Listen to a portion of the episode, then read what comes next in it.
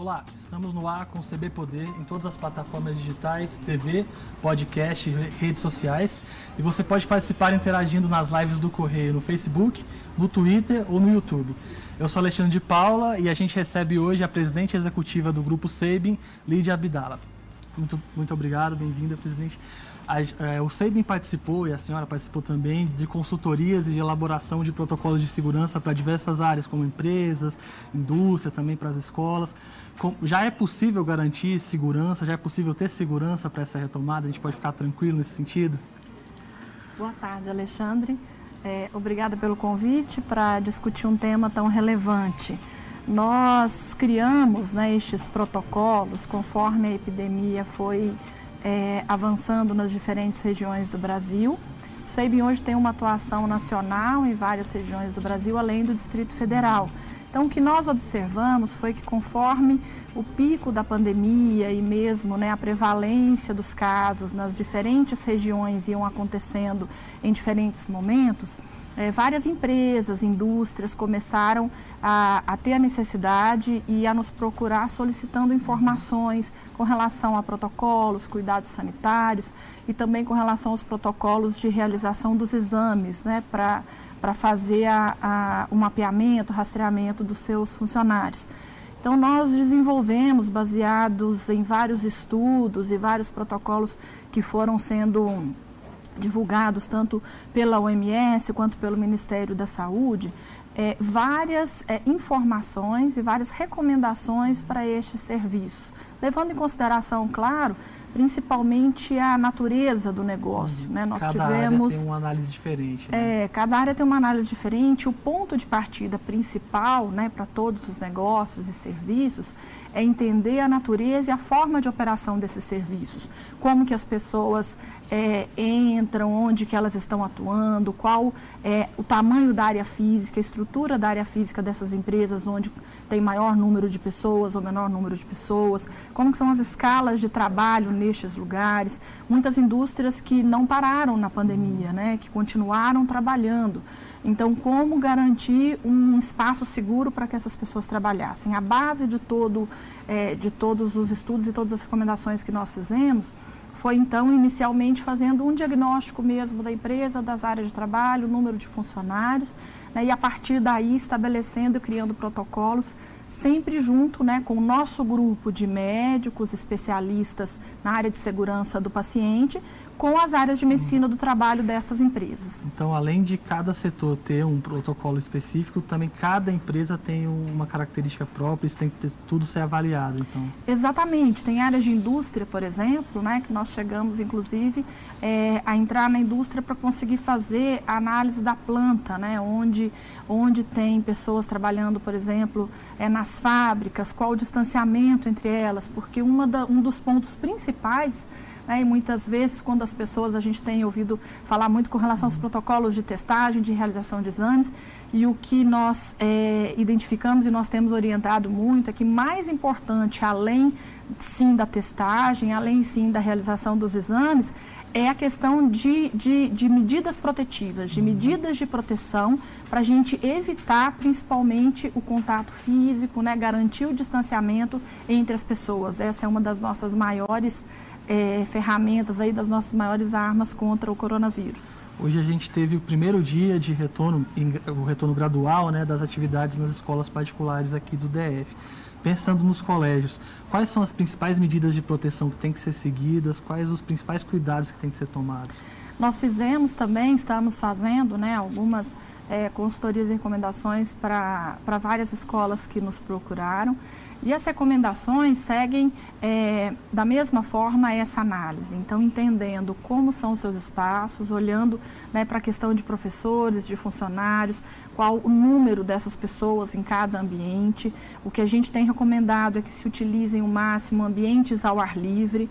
É, na realidade, a gente passa também por um momento de mudança cultural quanto aos nossos costumes uhum. e hábitos. Né? E, e o que nós dizemos sempre é isso. Quais as medidas de proteção principais? É a gente garantir o distanciamento físico, né, o distanciamento social, a gente garantir uso de máscaras, né, uso de EPIs necessários, então máscara, o face shield, que é a proteção é, facial, uhum.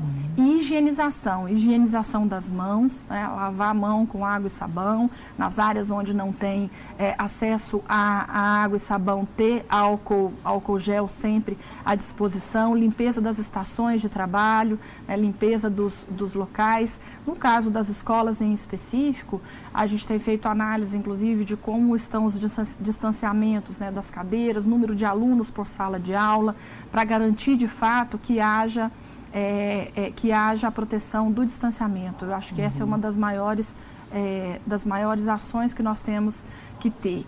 E, e principalmente pensar com relação às escolas é, a importância que é que, que, que elas retomem, que as crianças voltem. Né? Há uma importância aí que vai muito, muito além da, da situação econômica, mas mesmo da questão de socialização da criança, o quanto isso é importante para a criança. Mas como garantir isso, uhum. associado de fato a gente minimizar os riscos né, de contaminação e de infecção. Então é muito importante que haja é, uma, uma, uma estrutura também de orientação, de educação por parte dos pais, dos uhum. responsáveis e da fa das famílias. Né? Essa, Essa é uma questão não é... que os pais podem fazer também, né? porque é difícil para a criança entender. Né? Exatamente. E, na realidade, esta é uma...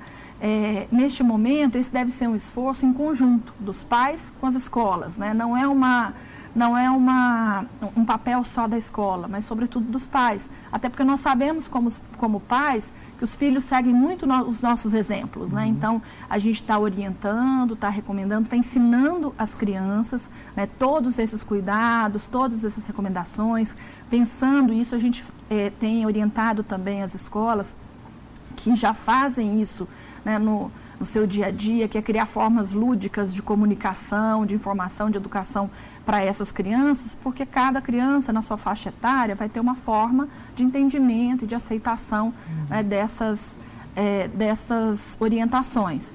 Claro que crianças têm, é, e nesse momento, sobretudo, é, as crianças têm muito a, a, a, questão do brincar, do estar próximo, do abraçar. Então, nesse momento, é muito importante também falar com as crianças, além do uso de máscaras e, da higienização das mãos, a importância do distanciamento. Nessa questão do exemplo até e dos pais, tem gente que ainda acha que não é preciso usar máscara, que não é preciso tomar cuidado, higienizar da maneira adequada, usar álcool em gel. Tem gente que acha que não existe a Covid-19.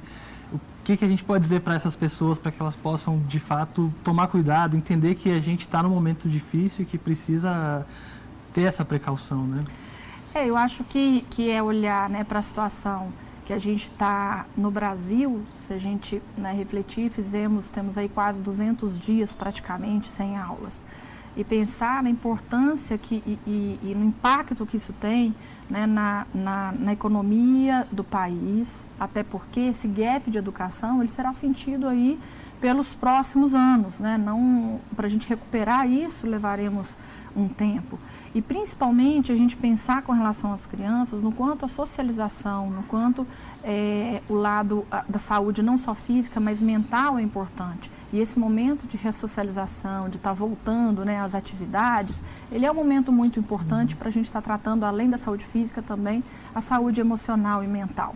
O coronavírus está aí, continua circulante, né, enquanto a gente não tiver de fato uma vacina é, não só ter a vacina né, já, já aprovada, mas também a capacidade de ter uma vacinação em massa, é, a, a, única forma da gente, de fato, tá, e também um tratamento né, eficaz, uhum. a única forma da gente estar tá se protegendo é tomando esses cuidados e, e essas recomendações. A gente tem visto é, outros países que já retomaram e que tiveram sucesso nessa retomada das, da, da, da, volta às escolas. Alemanha, Dinamarca são países que retomaram com sucesso, sem ter aumento relevante no número de casos, mas, mas tem outros países, como Israel também, que foi publicado uhum. semana passada, que volta né, a ter um elevado número de casos, voltando a fechar novamente, a, a, a fazer esses isolamentos. Então, acho que o importante é a gente pensar que a gente quer sim retomar, né, a, a, a vários serviços, é, áreas, é, serviços comerciais já estão retomando. Então é importante que as crianças voltem, é importante que as escolas retomem. Muitas crianças, além de toda a questão de socialização, quando a gente pensa em crianças né, em, em, é, mais vulneráveis, crianças que às vezes dependem da alimentação da escola, então, uhum. então há uma questão nutricional aí, né, muito importante.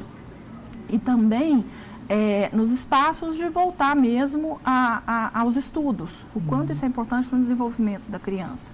Agora, para a gente garantir né, que a gente volte e que a gente não tenha que depois recuar né, ou retroceder nisso, as ações de, de proteção são muito importantes. O uso de máscara é extremamente relevante. A máscara ela é uma barreira mecânica muito eficaz, né, porque ela impede de fato né, gotículas de, de, de isso estar tá transmitindo né, de uma pessoa para outra.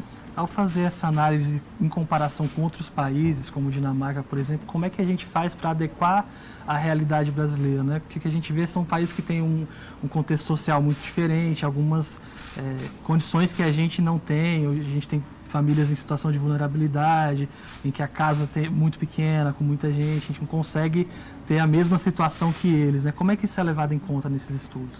Isso mesmo. O Brasil tem um grande desafio que é ser um país continental, com diferenças né, regionais importantes, não só na estrutura é, de educação, mas também na estrutura de saúde. Por isso a gente viu regiões do país que sofreram, inclusive, muito mais com a estrutura né, de saúde, com a estrutura, é, com a infraestrutura hospitalar, de número de leitos, é, regiões sofrendo muito mais do que, do que outras regiões do país.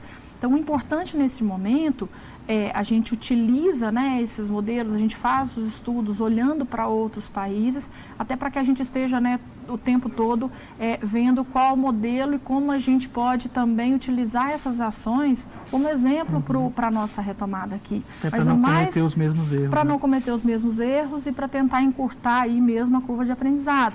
Agora, o mais importante, é claro, olhar a situação de cada cidade, de cada região, né, de cada estado e ir adequando é, a necessidade daquela região. Uhum. E nesse momento, o Brasil né, tem feito isso, como eu citei anteriormente, até pelo, pelos picos né, de, de número de casos é, serem diferentes. Nós tivemos, por exemplo, enquanto outras regiões do país, né, Manaus, Belém, mesmo o estado de São Paulo e Rio tiveram um pico lá em abril, maio, é, até junho, no Distrito Federal, nós tivemos esse pico agora, em julho e uhum. agosto.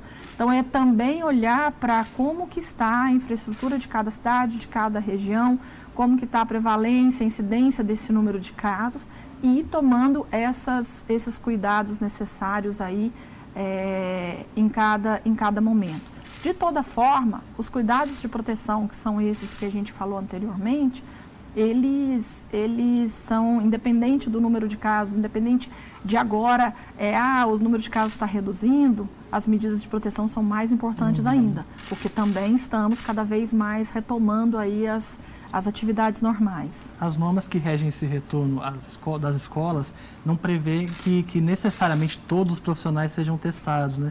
Mas é uma cobrança muito grande de pais para que seja feita. Algumas escolas também estão fazendo isso. Mas a senhora acredita que os colégios estão preparados para essa testagem em massa de todo mundo? E é necessário, de fato, testar todos os profissionais?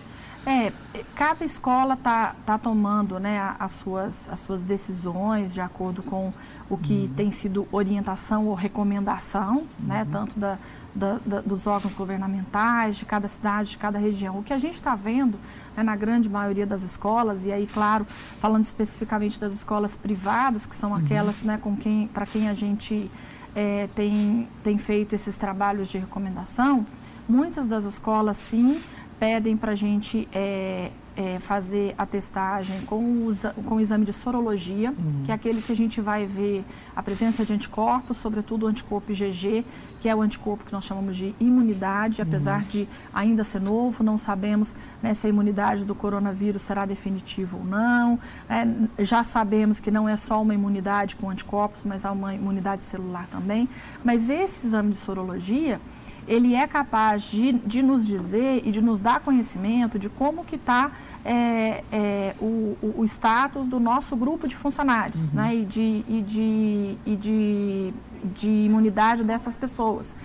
Então, algumas escolas têm sim solicitado para fazer anticorpo IgG, sorologia, em todos os seus funcionários e professores. Uhum. Isso, é, isso é um auxílio importante porque na hora, inclusive, de ver rodízios, né, é, é, escolher pessoas que vão trabalhar em uma área ou em outra, aquelas que já tiveram contato com o vírus e que já estão, é, teoricamente, imunes, né, elas têm menor chance ou não têm chance de, de se infectar novamente. Uhum. É o que nós sabemos até o momento. Uhum.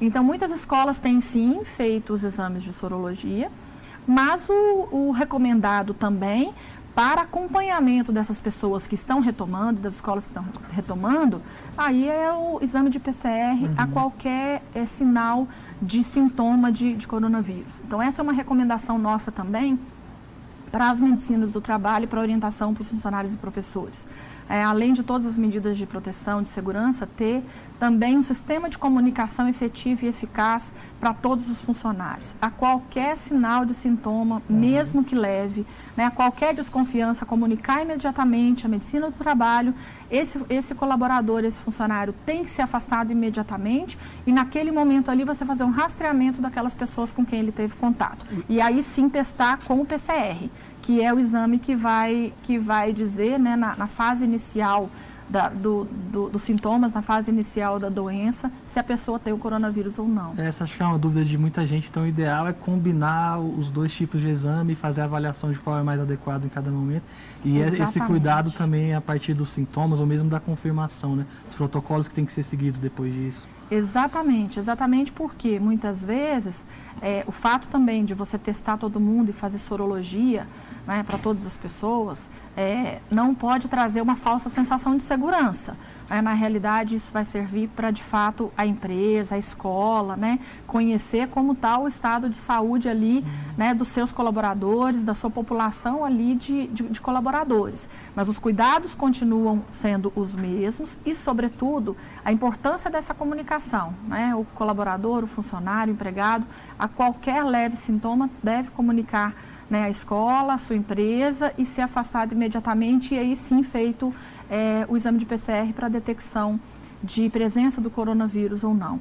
E o que a gente recomenda também é esse rastreamento. Isso nós fizemos, né, com, estamos fazendo, né, o nosso protocolo com os nossos colaboradores no SEIBIN tem sido é, desta forma. É, a qualquer leve sintoma, a gente afasta o colaborador, faz o rastreamento, faz a identificação de todos os colaboradores da mesma área, da mesma unidade que tiveram contato né, no, nos últimos dias com aquele colaborador e aí testamos também, fazemos exames de PCR cinco dias após esse contato esse com a pessoa identificada. é fundamental, né? Porque se você só afasta a pessoa que está com sintomas, você pode deixar o vírus circulando, né? Exatamente, exatamente.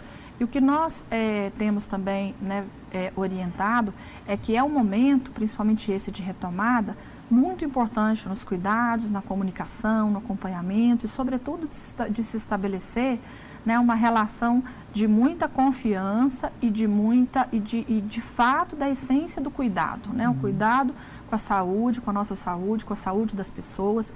E a gente, como colaborador, como pessoas, nós temos que entender nesse momento que a gente tem o cuidado nosso com a saúde individual, mas nós temos uma responsabilidade coletiva também. Né? Quando eu estou fazendo higienização correta das mãos, quando eu estou usando a máscara corretamente, né? o uso de máscara correto e não deixar a máscara abaixo do nariz, uhum. né?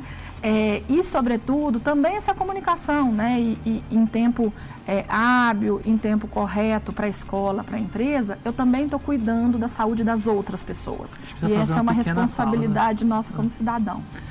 Um minuto e a gente volta com mais CB Poder, que hoje recebe a presidente executiva do Grupo Sabin, Lídia Abdala. Até já!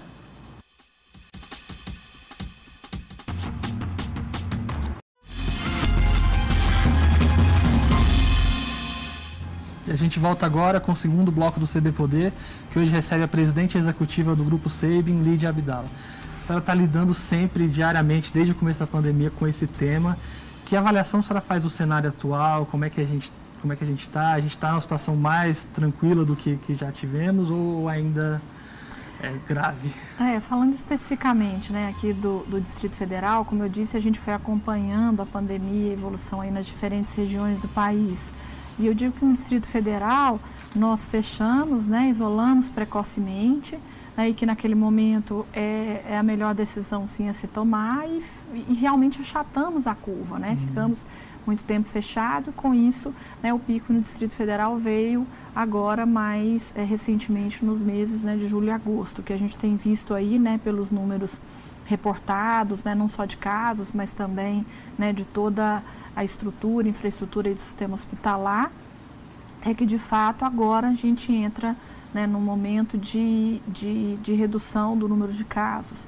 É, mas sabemos, como eu disse anteriormente, que os cuidados eles devem continuar porque o vírus continua circulante, não temos ainda vacina, né, nem nenhum tratamento específico eficaz ainda. Então, uhum. o, os momento, o momento de cuidado, de proteção, continua da mesma forma. Claro que hoje nós temos já no Distrito Federal né, a retomada da, do funcionamento de praticamente todos os serviços, grande parte dos serviços, e agora, nesse momento, retomando as escolas. Então, é momento também de, de ainda mais reforçar esses cuidados, né? Por ser uma doença nova, um vírus novo, não se tem certeza de muitas coisas ainda, né? Mas isso de que esse, esse fechamento inicial é importante, não, não se tem dúvida, né? A gente teria uma situação hoje muito pior se não tivesse feito nada disso, né? Sem dúvida alguma teria sido, sem dúvida alguma teria sido é, muito pior, porque também há uma há um, um fato aí importante, a gente percebe, né? Até para a própria classe médica, os médicos né, também foram é, adquirindo mais conhecimento, né, tendo mais conhecimento para também lidando e tratando com com os pacientes. E isso é muito importante. A gente teve, é, no período que, que, que, ficou fechado, também uma maior estruturação né, do, do, do, SUS, dos hospitais né, da, da rede pública.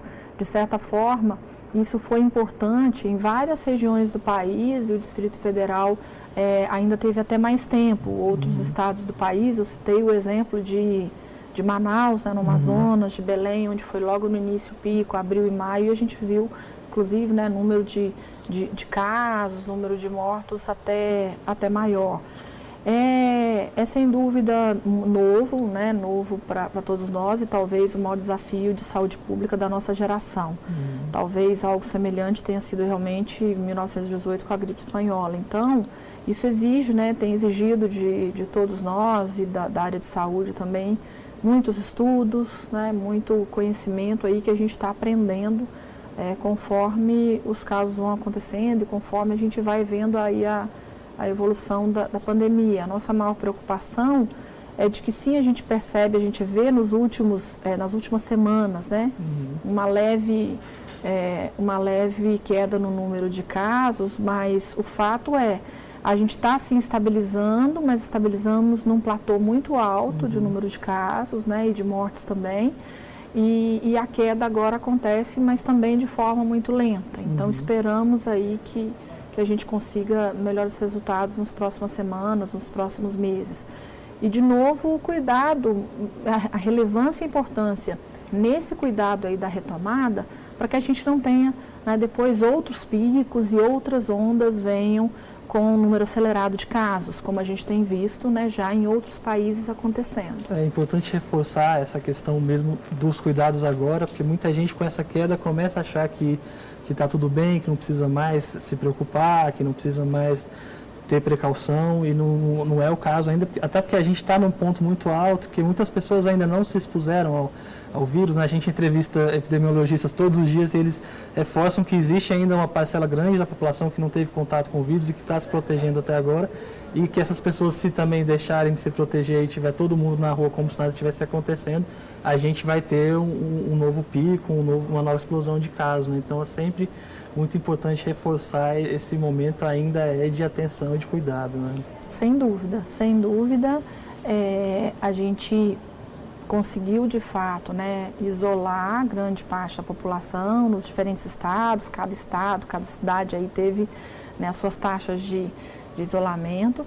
É, a gente olhando para o Distrito Federal hoje, a gente sabe que mesmo a taxa de isolamento né, já tendo caído, até pela retomada e tudo, a gente ainda tem pessoas que estão, uhum. né, de fato, é, ficando isoladas e protegidas, grupos de risco, né, e mesmo é, várias pessoas que ainda estão né, em, em home office, trabalhando né, à, à distância. Então, os cuidados são ainda mais importantes para que a gente, de fato, consiga voltar à vida quase normal, uhum. é, mas também num, com novos hábitos, né? com novos hábitos, novos costumes. E que se a gente olhar né, pela, é, é, pelo olhar, pelo prisma de, de, educação sanitária, é isso que nós uhum. estamos falando. Né? O, o hábito de você lavar as mãos, higienizar as mãos né, várias vezes ao dia, o tempo todo, evitar levar a mão né, no, no rosto, né, principalmente boca, nariz, uhum. olhos, é, fazer o uso de máscara adequadamente, mesmo distanciamento social, a gente vai ver o quanto isso, isso protege não só para o coronavírus, mas de uhum. outros vírus respiratórios também.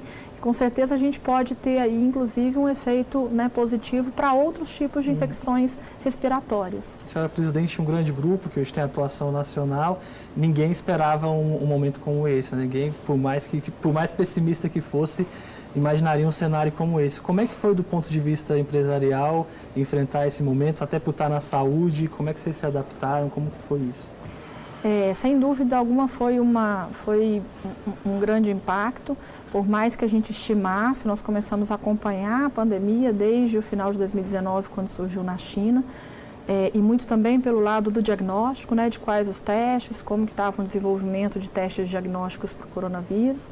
Fomos um dos primeiros é, laboratórios privados do país a desenvolver o exame de PCR. Em janeiro já recebemos as amostras positivas do CDC e já estávamos né, montando é, o PCR, que é uma, uma técnica bem artesanal, que a gente tem um time né, muito especializado que, que montou essa técnica. Uhum. Final de fevereiro a gente já estava então começando é, a fazer os exames e eu digo que realmente acho que ninguém, não foi só o Brasil, outros países também, não conseguimos prever o impacto que o coronavírus teria, é, não só nas estruturas de saúde, mas uhum. também né, na economia e na vida das pessoas. Então, olhando pelo lado da empresa, né, no caso, isso aconteceu com a gente, como eu disse, nas diferentes regiões do país em momentos diferentes, então uhum. houve um grande desafio também da gente seguir né, funcionando, atendendo o paciente, até porque muitas pessoas, né, com grande demanda por procura dos exames do coronavírus, mas muitas pessoas doentes e que fazem outros tipos de tratamento e que precisavam continuar fazendo seus exames. Né? Uhum. Né? Mas, de um outro lado, a gente viu também né, a nossa demanda eletiva de procedimentos né, é, é, do dia a dia, que são consultas, cirurgias né, e procura por exames de rotina, caírem né, abruptamente, uhum. né, a menos de 50% do que, foi a, do que era o, o volume normal. E agora a gente vê uma retomada destes procedimentos. Então, pelo, pelo lado empresarial, também um grande desafio, né, de estar tá seguindo, tendo que investir, né, tivemos que nesse momento seguir comprando, importando equipamentos, né, insumos, momento, né? muito difícil, EPIs que eu acho que vocês acompanharam, uhum. né, alto custo, é, muito muito mais caros, cinco, seis vezes mais caros do que os, os valores que a gente comprava normalmente, mas de garantir todos os protocolos e recomendações é, para os nossos colaboradores. Então, olhando né, como que a gente seguia atendendo o paciente, né, reestruturamos toda a nossa capacidade dos serviços nossos móveis, né, com, com atendimento domiciliar, é, estruturamos todos os fluxos dos nossos pacientes para as unidades e cuidando também da saúde, segurança e proteção dos nossos colaboradores. Essa questão da inovação também foi muito importante, né, de modernizar mais tudo. Sim, sem dúvida, porque o cliente passou né, a, a, a usar muito mais o digital já era uma tendência no perfil do cliente, do, do consumidor, e nesse momento foi um grande investimento nosso. Nós crescemos a nossa capacidade de atendimento é, à distância, de atendimento móvel né, do cliente, e aí sim colocamos todos os nossos projetos que estavam é, em, em, estudos, uhum. projetos de transformação digital, para a gente poder atender o, o, paciente à distância. Tudo teve que ser acelerado então nesse momento? Tudo teve que ser acelerado nesse momento e levando isso para as diferentes regiões do país. Infelizmente, nosso tempo está acabando. agradeço muito pela entrevista, muito obrigado pelos esclarecimentos também. O CB Poder fica por aqui. Obrigado pela companhia. Até a próxima e tchau.